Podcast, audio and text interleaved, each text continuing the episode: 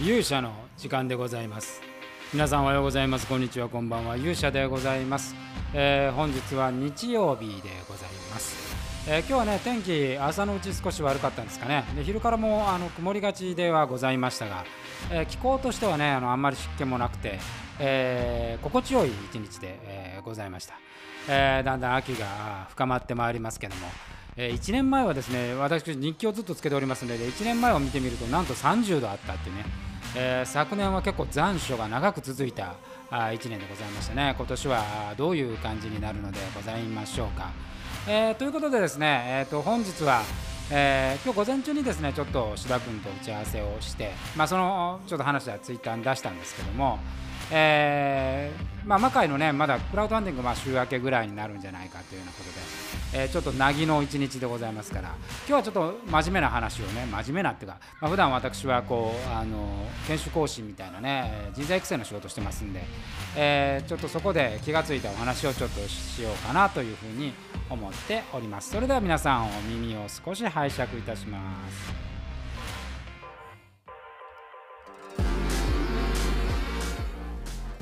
えー今日はですね人はなぜ、えーミスをするのかっていう話をしようかなと、まあ、これ自分も含めてなんですけども、あのーこれね優秀だとか優秀じゃないっていうことを除いてでもですよ。あのあんまり関係なくて、まあ、人は必ずポカーとかミスをするんですよね。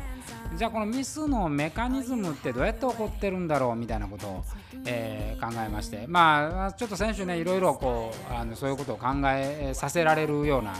出来事が、えーいくつかありましてですね。で私まあこうまあ自分もねもちろんミスするんでミスってなんだろうと。別にミスしたくてねミスする人はほとんどいないんですけれども、えーミスの要因っていうのはいくつかあるかなと思って、えーミスの要因っていうのは大体ですねマルチタスク中に起こるんですよね、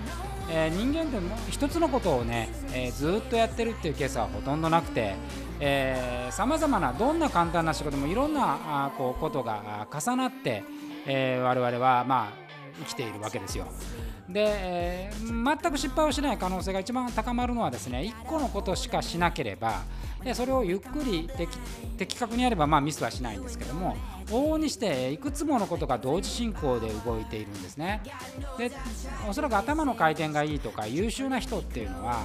まあ、その一個一個を瞬間的にこう判断して、えー片付けていく能力が高い人が多い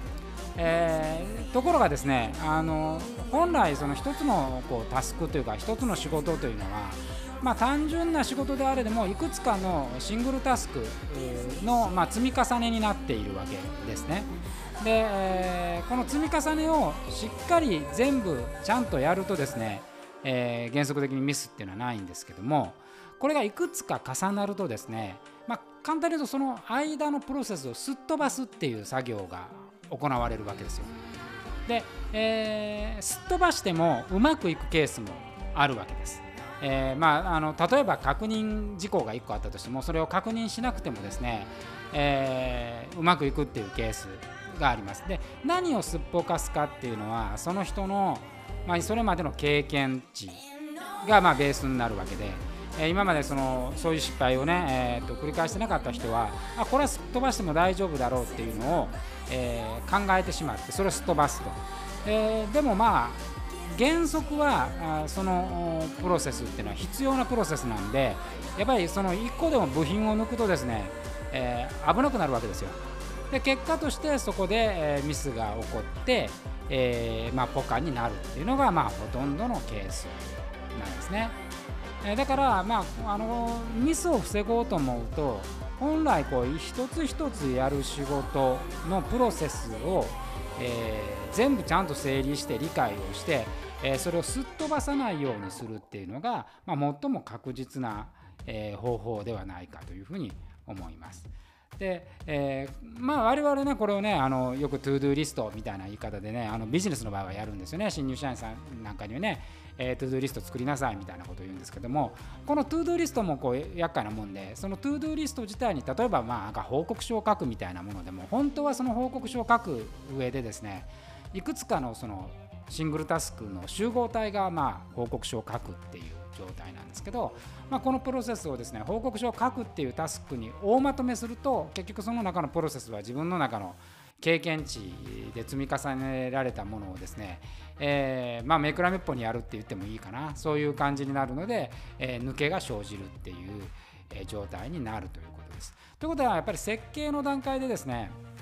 あのプロセスを可視化しておくっていうことはすごく重要なあことではないかなと思いますね。でやっぱりこう自分の頭の回転とか自分の能力が高い人っていうのは割とそこを過信しがちなんでこれも私もそうなんですけど、えー、まあまあいいかみたいな感じになってしまって、えー、後でそこで失敗するということです。であのー、時々厄介なのは失敗してもですね、えーと、リカバリーできる人がいるんですよね。なんかこう、まあ、まあ、あのスポーツでいうとなんかエラーしてもすぐに拾ってバッと投げたらアウトになったみたいなね、えー、そうするとあの記録としてはアウトなんで、えー、自分がそのこう雑にやったっていう記憶は残らないわけですよ、えー、記録としてね。記録で残らないものっていうのはやっぱ記憶にも残りにくいんで、まあ、結果としてそれが大きな、まあ、失敗にこう積み重なるとなるっていうね、え、そういう側面があるっていうふうに思います。だからまああのそうなってくるとやっぱり一個一個のそのタスクの整理っていうのはすごく大事で、えー、これをいかにきちんとするかっていうのがまあまあ我々ねこういうことを考える人間のあの一つのまあ技術なんだと思うんですけどこれをねこの週末はちょっと考えたりいたしましたまあまああの時折ね、ちょっとまともなことも喋ろうかなと。まあ、まあ普段もまともなんですけどね、魔界の件に関してはめちゃめちゃまともなんですけど、えー、そういうお話をちょっと今日はさせていただきました。ということで、えー、明日から月曜日でございますから皆さん張り切ってまいりましょう。それでは勇者の時間でした。さようなら。